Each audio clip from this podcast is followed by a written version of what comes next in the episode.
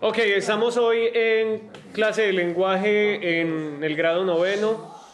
Vamos a realizar la lectura de un cuento de Howard Phillips Lovecraft. El día de hoy leeremos Aire Frío. Aire Frío.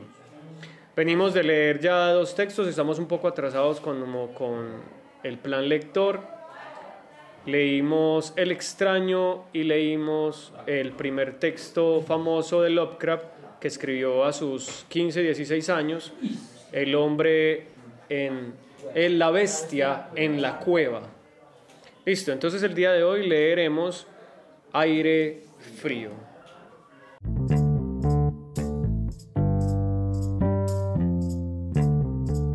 Vamos a, por favor, a repartirnos los textos. Vamos a hacerlo como solemos hacer y quiero escucharlos.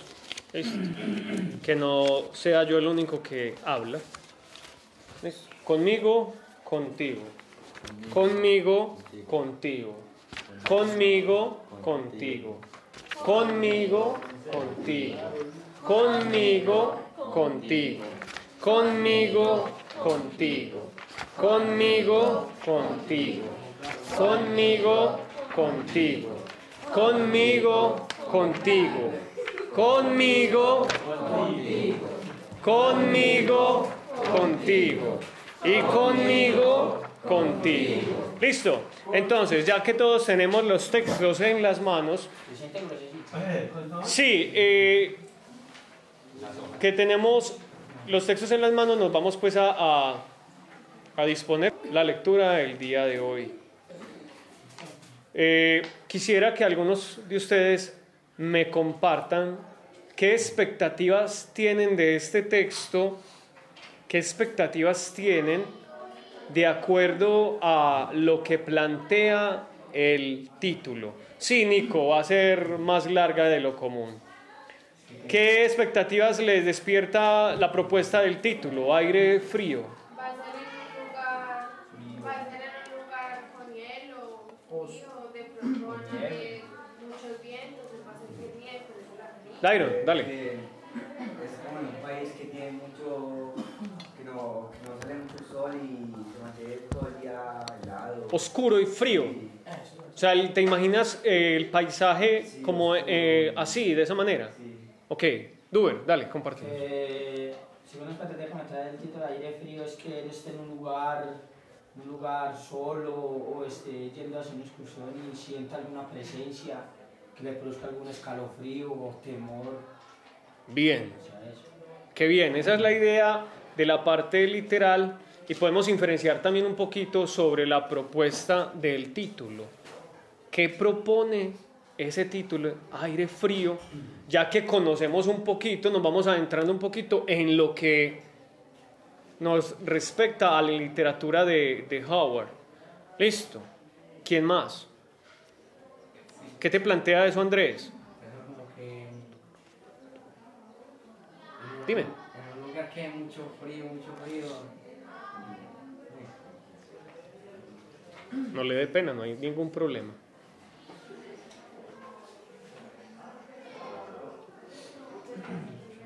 Mucho frío, listo. Ok, no hay ningún problema.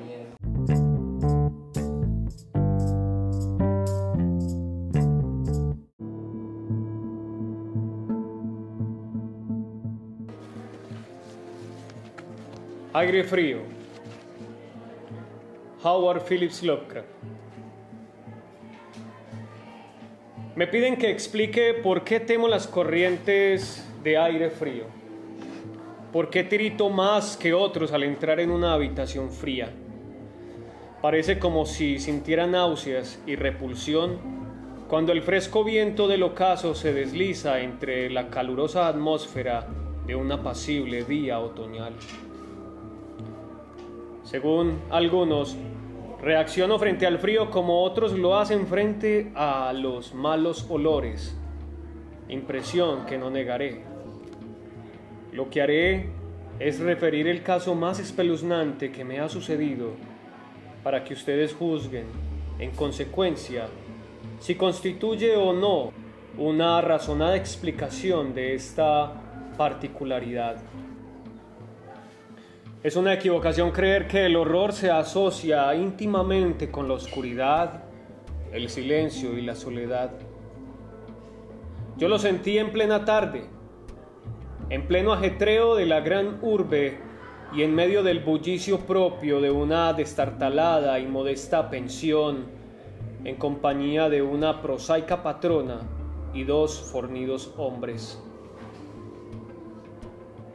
En la primavera de 1923, había conseguido un trabajo rutinario y mal pago en una revista de la ciudad de Nueva York y viéndome imposibilitado de pagar un sustancioso alquiler, me mudé de una pensión barata a otra que reuniera las cualidades mínimas de limpieza, un mobiliario decente y un precio lo más razonable posible.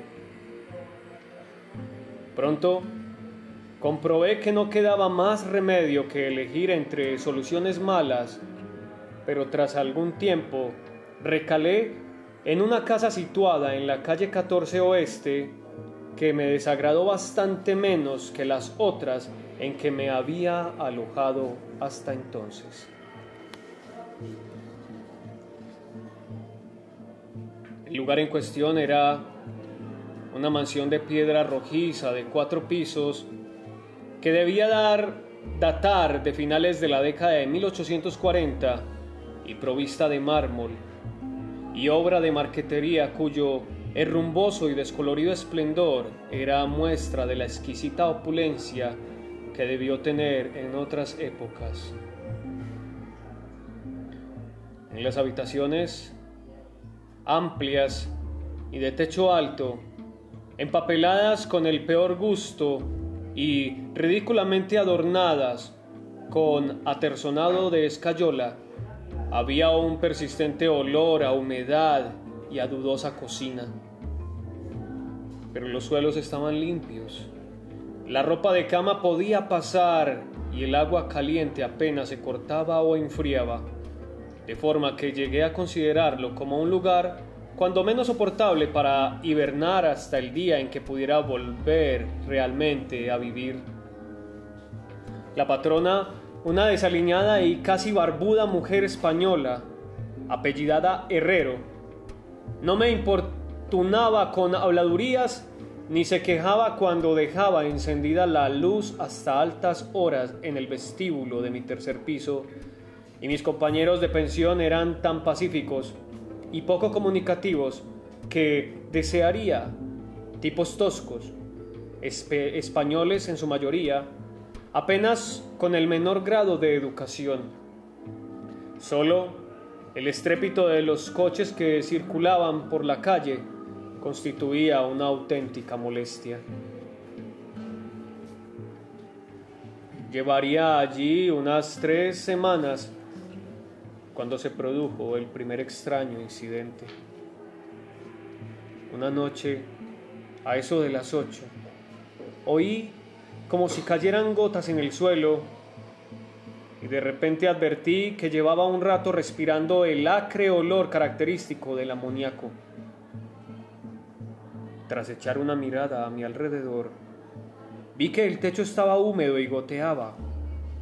La humedad procedía, al parecer, de un ángulo de la fachada que daba a la calle. Deseoso de cortarla en su origen, me dirigí apresuradamente a la planta baja para decírselo a la patrona, quien me aseguró que el problema se solucionaría de inmediato. El doctor Muñoz dijo en voz alta, mientras corría escaleras arriba delante de mí, ha debido derramar algún producto químico. Está demasiado enfermo para cuidar de sí mismo. Cada día que pasa está más enfermo, pero no quiere que nadie le atienda. Tiene una enfermedad muy extraña. Todo el día se la pasa tomando baños de un olor la de raro y no puede excitarse ni acalorarse. Él mismo se hace la limpieza. Su pequeña habitación está llena de botellas y de máquinas y no ejerce de médico. pero en otros tiempos fue famoso. Mi padre oyó hablar de él en Barcelona y no hace mucho le curó al fontanero un brazo que se había herido en un accidente. Jamás sale. Todo lo más se le ve de vez en cuando en la terraza y mi hijo Esteban le lleva a la habitación la comida, la ropa limpia, las medicinas y los preparados químicos. Dios mío, hay que ver la sal del amoníaco que gasta ese hombre para estar siempre fresco.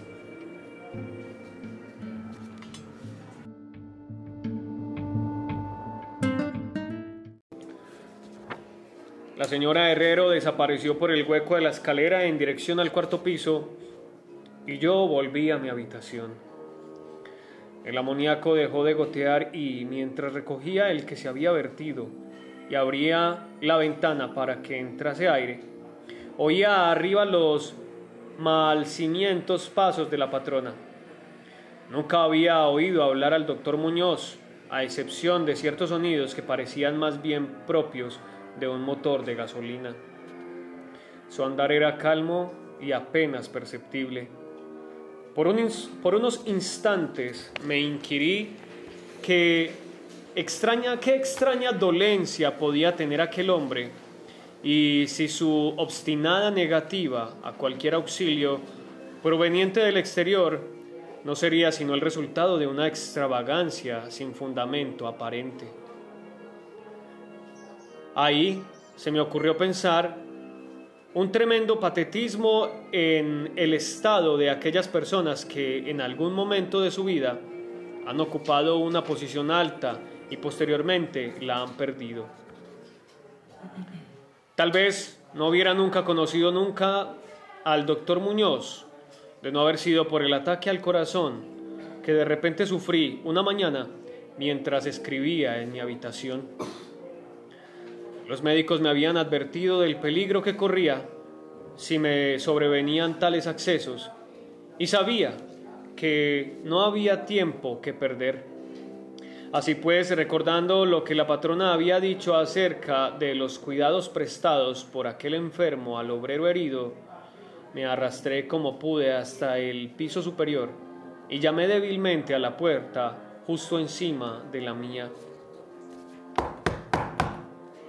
Mis golpes fueron contestados en buen inglés por una extraña voz situada a cierta distancia a la derecha de la puerta, que preguntó cuál era mi nombre y el objetivo de mi visita. Aclarados ambos puntos, se abrió la puerta contigua a la que yo había llamado.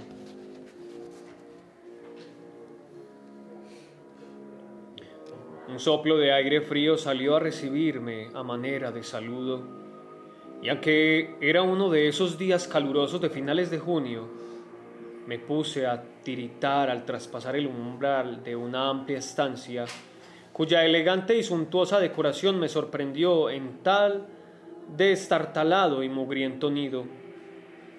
Una campana plegable desempeñaba ahora su diurno papel de sofá, y los muebles de caoba, lujosas cortinas, antiguos cuadros y añejas estanterías hacían pensar más en el estudio de un señor de buena crianza que en la habitación de una casa de huéspedes. Pude ver que el vestíbulo que había encima del mío, la pequeña habitación llena de botellas y máquinas a la que se había referido la señora Herrero, no era sino el laboratorio del doctor, y que la principal habitación era la espaciosa pieza contigua a este, cuyos confortables nichos y amplio cuarto de baño le permitían ocultar todos los aparadores y engorrosos ingenios utilitarios. El doctor Muñoz, no cabía duda, era todo un caballero culto y refinado. La figura que tenía ante mí era de estatura baja pero extraordinariamente bien proporcionada y llevaba un traje un tanto formal de excelente corte. Una cara de nobles facciones, de expresión firme aunque no arrogante, adornada por una recortada barba de color gris metálico y unos anticuados quevedos que protegían unos oscuros y grandes ojos coronando una nariz aguileña conferían un toque moruno a una fisionomía por lo demás predominante celtibérica. El abundante y bien cortado pelo, que era prueba de puntuales visitas al barbero, estaba partido con gracia por una raya encima de su respetable frente. Su aspecto general sugería una inteligencia fuera de lo corriente y una crianza y educación excelente. No obstante, al ver al doctor Muñoz en medio de aquel chorro de aire frío, experimenté una repugnancia que nada en su aspecto parecía justificar. Solo la palidez de su tez y la extrema frialdad de su tacto podrían haber proporcionado un fundamento físico para semejante sensación, e incluso ambos defectos eran exclusables, habida en cuenta la enfermedad que parecía aquel hombre. Mi desagradable impresión pudo también deberse a aquel extraño frío, pues no tenía nada de normal en tan caluroso día, y lo anormal suscita siempre adversión, desconfianza y miedo.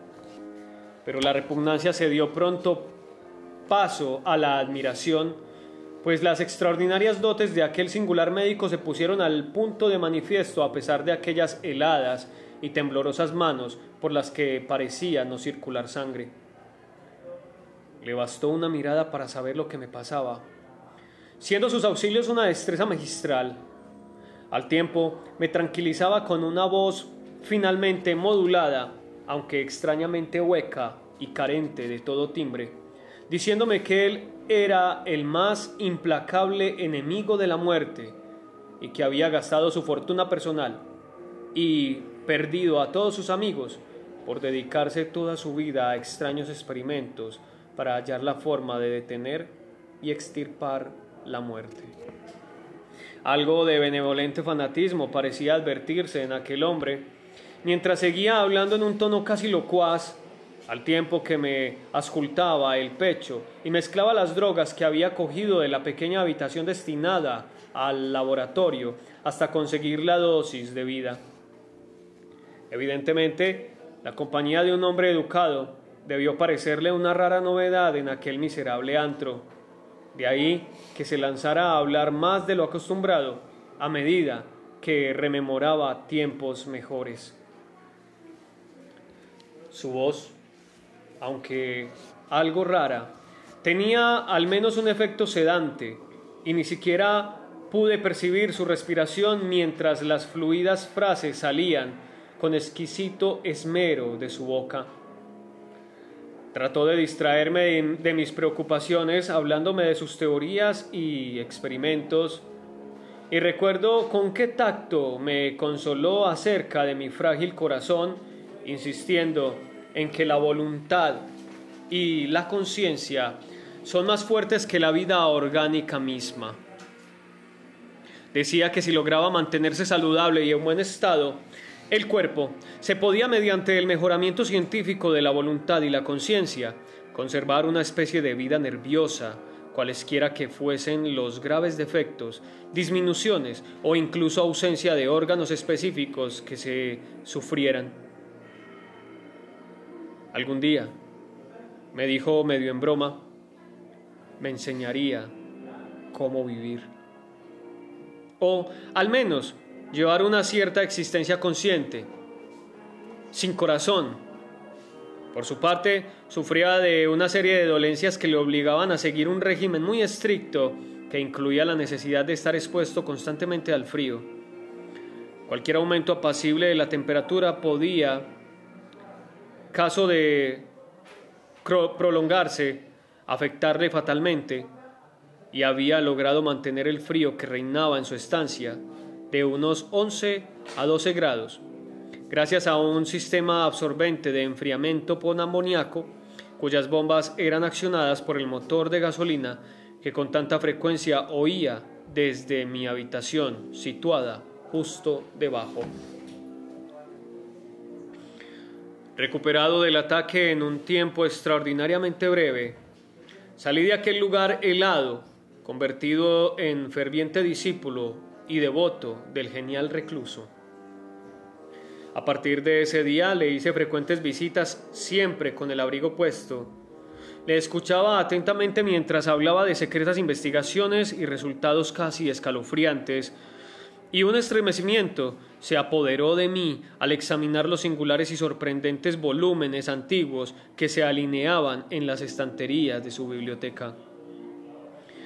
Al parecer, el doctor Muñoz no deseaba los conjuros de los medievalistas, pues creía que aquellas fórmulas crípticas contenían raros estímulos psicológicos que bien podrían tener efectos indecibles sobre la sustancia de un sistema nervioso en el que ya no se dieran pulsaciones orgánicas.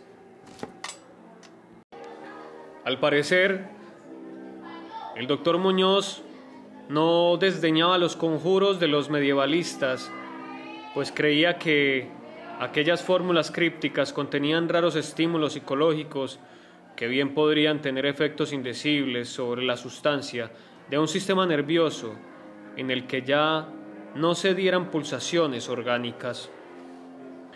Me impresionó grandemente lo que me contó el anciano doctor Torres de Valencia, con quien realizó sus primeros experimentos y que le atendió a él en el curso de la grave enfermedad que padeció 18 años atrás y de la que procedían sus actuales trastornos, al poco tiempo de salvar a su colega. El anciano médico sucumbió víctima de la gran tensión nerviosa a que se vio sometido, pues el doctor Muñoz me susurró claramente al oído, aunque no con detalle, que los métodos de curación empleados habían sido de todo punto excepcionales, con terapéuticas que no serían seguramente del agrado de los galenos de cuño tradicional y conservador. A medida que transcurrían las semanas, observé con dolor que el aspecto físico de mi amigo iba desmejorándose, lenta pero irreversiblemente, tal como me había dicho la señora Herrero. Se intensificó el lívido aspecto de su semblante, su voz se hizo más hueca e indistinta, sus movimientos musculares perdían coordinación de día en día y su cerebro y voluntad desplegaban menos flexibilidad e iniciativa. El doctor Muñoz parecía darse perfecta cuenta de tan lamentable empeoramiento y poco a poco su expresión y conversación fueron adquiriendo un matiz de horrible ironía que me hizo recobrar algo de la indefinida repugnancia que experimenté al conocerle. El doctor Muñoz adquirió con el tiempo extraños caprichos, aficionándose a las especies exóticas y al incienso egipcio, hasta el punto de que su habitación se impregnó de un olor semejante al de la tumba de un faraón enterrado en el Valle de los Reyes. Al mismo tiempo, su necesidad de aire frío fue en aumento y, con mi ayuda, amplió los conductos de amoníaco de su habitación y transformó las bombas y sistemas de alimentación de la máquina de refrigeración hasta lograr que la temperatura descendiera a un punto entre 1 y 4 grados y finalmente incluso bajo cero. El cuarto de baño y el laboratorio conservaban una temperatura algo más alta a fin de que el agua no se helara y pudieran darse los procesos químicos. El huésped que habitaba en la habitación contigua se quejó del aire glacial que se filtraba a través de la puerta de comunicación, así que tuve que ayudar al doctor a poner unos tupidos cortinajes para solucionar el problema. Una especie de creciente horror, desmedido y morboso, pareció apoderarse de él. No cesaba de hablar de la muerte, pero estallaba en sordas risas cuando en el curso de la conversación se aludía con suma delicadeza a cosas como los preparativos para el entierro o los funerales. Con el tiempo el doctor acabó convirtiéndose en una desconcertante y hasta desagradable compañía. Pero, en mi gratitud por haberme curado, no podía abandonarle en manos de los extraños que lo rodeaban Así que tuve buen cuidado de limpiar su habitación y atenderle en sus necesidades cotidianas, embutido en un grueso gabán que compré especialmente para tal fin. Asimismo, le hacía el grueso de sus compras, aunque no salía de mi estupor ante algunos de los artículos que me encargaba comprar en las farmacias y almacenes de productos químicos. Una creciente e indefinible atmósfera de pánico parecía desprenderse de su estancia. La casa entera, como ya lo he dicho, despedía un olor a humedad, pero el olor de las habitaciones del doctor Muñoz era aún peor, y, no obstante, las especias, el incienso y el acre, perfume de los productos químicos de los ahora incesantes baños, que insistía en tomar sin ayuda alguna, comprendí que aquel olor debía guardar relación con su enfermedad y me estremecí al pensar cuál podría ser. La señora Herrero se santiguaba cada vez que se cruzaba con él y finalmente lo abandonó por entero en mis manos, no dejando siquiera que su hijo Esteban siguiese haciéndole recados. Cuando yo le sugería la conveniencia de avisar a otro médico, el paciente montaba en el máximo estado de cólera que parecía atreverse a alcanzar.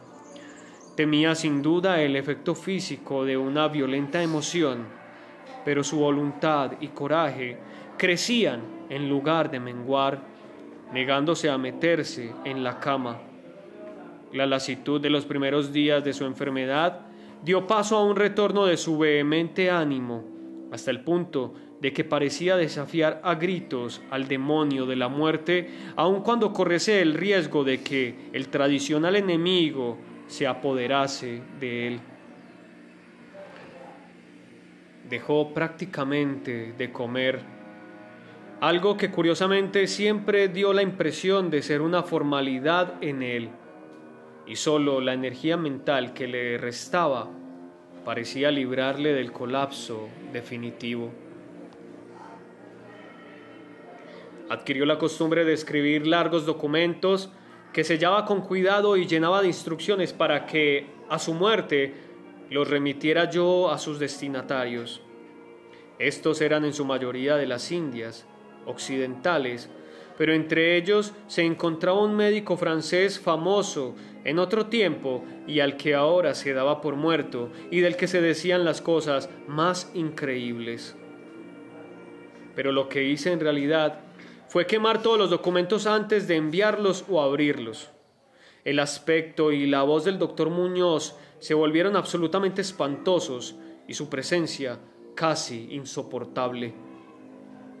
Un día de septiembre, una inesperada mirada suscitó una crisis epiléptica en un hombre que había venido a reparar la lámpara eléctrica de su mesa de trabajo. Ataque este del que se recuperó gracias a las indicaciones del doctor mientras se mantenía lejos de su vista. Aquel hombre, harto sorprendentemente, había vivido los horrores de la Gran Guerra sin sufrir tamaña sensación de terror. Un día a mediados de octubre sobrevino el horror de los horrores de forma pasmosamente repentina. Una noche a eso de las once se rompió la bomba de la máquina de refrigeración, por lo que pasadas tres horas resultó imposible mantener el proceso de enfriamiento del amoníaco. El doctor Muñoz me avisó dando golpes en el suelo y yo hice lo imposible por reparar la avería, mientras mi vecino no cesaba de lanzar imprecauciones en una voz tan exánime y espeluznante, mente hueca, que excede toda posible descripción. Mis esfuerzos de aficionado, empero resultaron inútiles, y cuando al cabo de un rato me presenté con un medicamento de un garaje nocturno cercano, comprobamos que nada podía hacerse hasta la mañana siguiente, pues hacía falta un nuevo pistón. La rabia y el pánico del moribundo ermitaño adquirieron proporciones grotescas, dando la impresión de que fuera a quebrarse lo que quedaba de su debilitado físico, hasta que en un momento dado un espasmo le obligó a llevarse las manos a los ojos y precipitarse hacia el cuarto de baño. Salió de allí a tientas con el rostro fuertemente vendado y ya no volví a ver sus ojos. El frío reinante en la estancia empezó a disminuir de forma harto apacible y a eso de las cinco de la mañana el doctor se retiró al cuarto de baño, al tiempo que me encargaba le procurase todo el hielo que pudiera conseguir en las tiendas y cafeterías abiertas durante la noche. Cada vez que regresaba de alguna de mis desalentadoras correrías y dejaba el botín delante de la puerta cerrada del baño, podía oír un incansable chapoteo dentro y una voz ronca que gritaba Más, más. Finalmente amaneció un caluroso día y las tiendas fueron abriendo una tras otra. Le pedí a Esteban que me ayudara en la búsqueda del hielo mientras yo me encargaba de conseguir el pistón. Pero, siguiendo las órdenes de su madre, el muchacho se negó, se negó en redondo. En última instancia, contraté los servicios de un aragán de aspecto zarrapastroso, a quien encontré en la esquina de la octava avenida, a fin de que le subiera al paciente hielo de una pequeña tienda que le presenté mientras yo me entregaba con la mayor diligencia a la tarea de encontrar un pistón para la bomba y conseguir los servicios de unos obreros competentes que lo instalaran. La tarea parecía interminable y casi llegué a montar tan en cólera como mi ermitaño vecino al ver cómo transcurrían las horas yendo de acá para allá sin aliento y sin ingerir alimento alguno, tras mucho telefonear en vano e ir de un lado a otro en metro o en automóvil. Serían las doce cuando, muy lejos del centro, encontré un almacén de repuestos donde tenían lo que buscaba y aproximadamente hora y media después llegaba a la pensión con el instrumental necesario y dos fornidos y avesados mecánicos. Había hecho todo lo que estaba en mi mano y solo me quedaba esperar que llegase a tiempo. Sin embargo, un descriptible terror me había precedido. La casa estaba totalmente alborotada, y por encima del incesante parloteo de las atemorizadas voces pude oír a un hombre que rezaba con profunda voz debajo. Algo diabólico flotaba en el ambiente y los huéspedes pasaban las cuentas de sus rosarios al llegar hasta ellos el olor que salía por debajo de la atrancada puerta del doctor. Al parecer, el tipo que había contratado salió precipitadamente dando histéricos alaridos al poco de regresar de su segundo viaje en busca de hielo.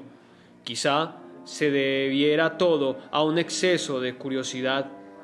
En la precipitada huida no pudo, desde luego, cerrar la puerta atrás de sí, pero lo cierto es que estaba cerrada y, a lo que parecía, desde el interior. Dentro no se oía el menor ruido, salvo un indefinible goteo lento y espeso. Tras consultar brevemente con la señora Herrero y los obreros, no obstante el miedo que me tenía atenazado, opiné que lo mejor sería forzar la puerta, pero la patrona halló el modo de hacer girar la llave desde el interior sirviéndose de un artilugio de alambre. Con anterioridad habíamos abierto las puertas del resto de las habitaciones de aquel ala del edificio. Tanto hicimos con todas las ventanas. A continuación, y protegidas las narices con pañuelos, penetramos temblando de miedo en la hedionda habitación del doctor, que, orientada al mediodía, abrazaba con el caluroso sol de primeras horas de la tarde. Una especie de rastro oscuro y viscoso llevaba desde la puerta abierta del cuarto de baño a la puerta del vestíbulo y desde aquí al escritorio, donde se había formado un horrible charco. Encima de la mesa había un trozo de papel carabateado a lápiz por una repulsiva y ciega mano, terriblemente manchado también, al parecer por las mismas garras que trazaron apresuradamente las últimas palabras. El rastro llevaba hasta el sofá, en donde finalizaba inexplicablemente. Lo que había o hubo en el sofá es algo que no puedo ni me atrevo a decir aquí. Pero esto es lo que, en medio de un estremecimiento general, descifré del pringoso y embadurnado papel antes de sacar una cerilla y prenderla fuego hasta quedar solo una pavesa, lo que conseguí descifrar, aterrorizado, mientras la patrona y los dos mecánicos salían disparados de aquel infernal lugar hacia la comisaría más próxima para balbucear sus incoherentes historias. Las nauseabundas palabras resultaban poco menos que increíbles en aquella amarillenta luz solar, con el estrendo de los coches y camiones que subían tumultuosamente de la abigarrada calle 14. Pero debo confesar que en aquel momento creí lo que decían. Si las creo ahora es algo que sinceramente ignoro. Hay cosas acerca de las cuales es mejor no especular y todo lo que puedo decir es que no soporto lo más mínimo el olor a amoníaco y que me siento desfallecer ante una corriente de aire excesivamente frío. Ha llegado el final. Rezaban aquellos hediondos garabapatos. No queda hielo. El hombre ha lanzado una mirada y ha salido corriendo. El calor aumenta por momentos y los tejidos no pueden resistir. Me imagino que lo sabe. Lo que dije sobre la voluntad, los nervios y la conversación del cuerpo una vez que han dejado de funcionar los órganos. Como teoría era buena, pero no podía mantenerse indefinidamente. No conté con el deterioro gradual. El doctor Torres lo sabía, pero murió de la impresión. No fue capaz de soportar lo que hubo de hacer. Tuvo que introducirme en un lugar extraño y oscuro cuando hizo caso a lo que le pedía en mi carta y logró curarme. Los órganos no volvieron a funcionar. Tenía que hacerse a mi manera. Conservación artificial. Pues, comprende, yo fallecí en aquel entonces, hace ya 18 años.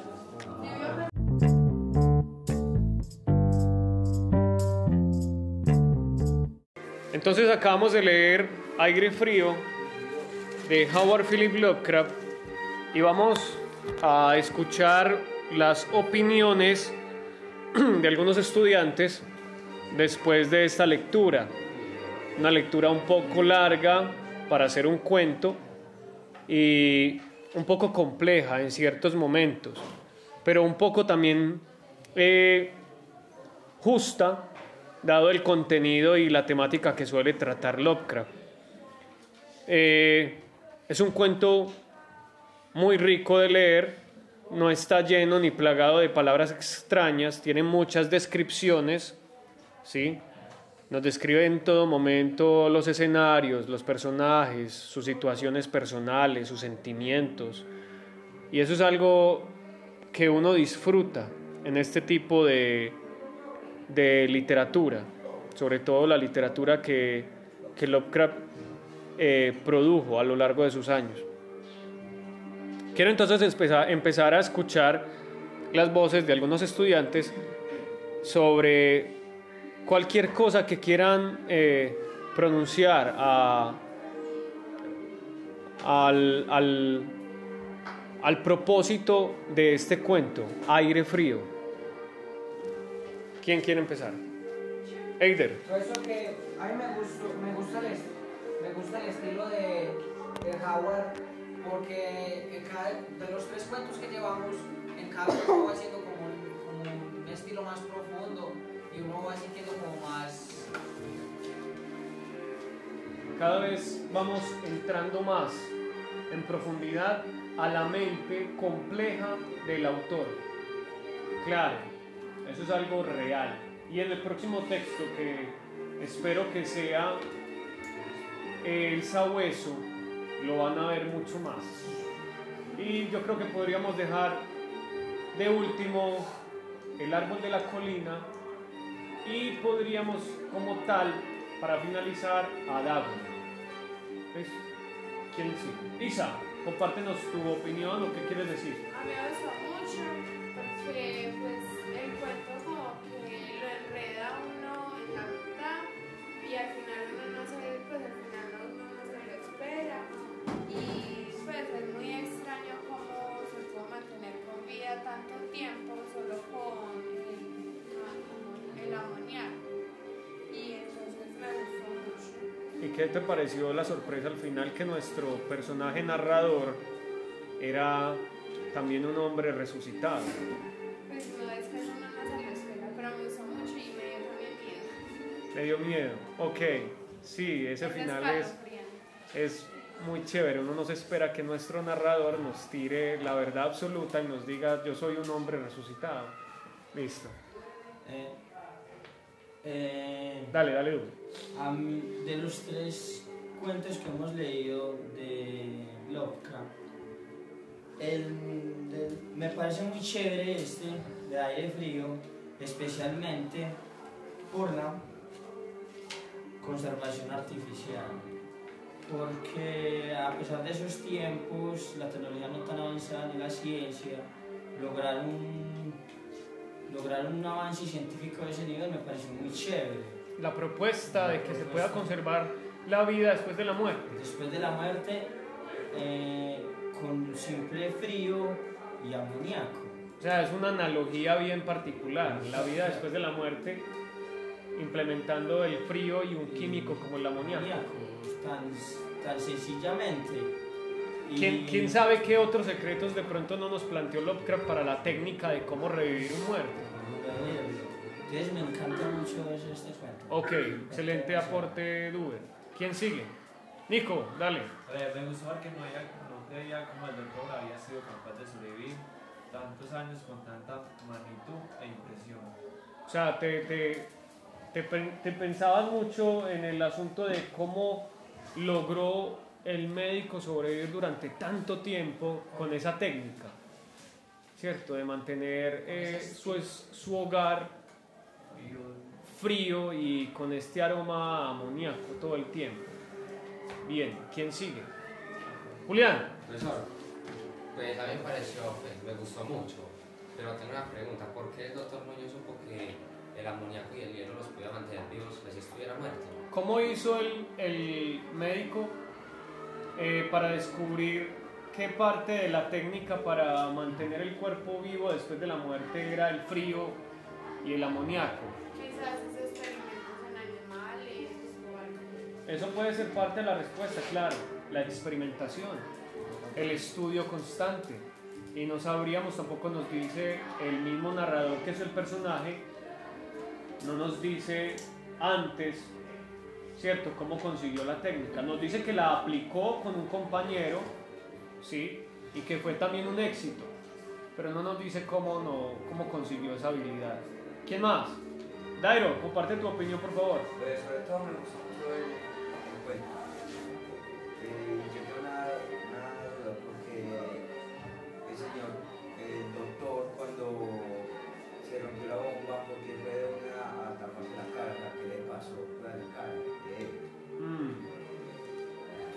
pasaría con el rostro del médico cuando nuestro personaje dice que no volvió a ver su rostro? Pues yo creo que al ya no tener frío, eh, de pronto la carne ya se descompuso. Entonces él se tapó la cara para que no lo viera. Sí, puede ser una buena idea. Claro, el frío mantiene conservada la carne. ¿Qué pasará con la carne cuando ya no es sometida a, ese, a esa protección? Sí, probablemente sea eso. Listo. Excelentes aportes. Me parece que hoy hicimos una buena tarea. Espero que les haya gustado. Aire frío de Howard Philip Lovecraft. Entonces nos leemos y nos escuchamos en una próxima ocasión. Muchas gracias.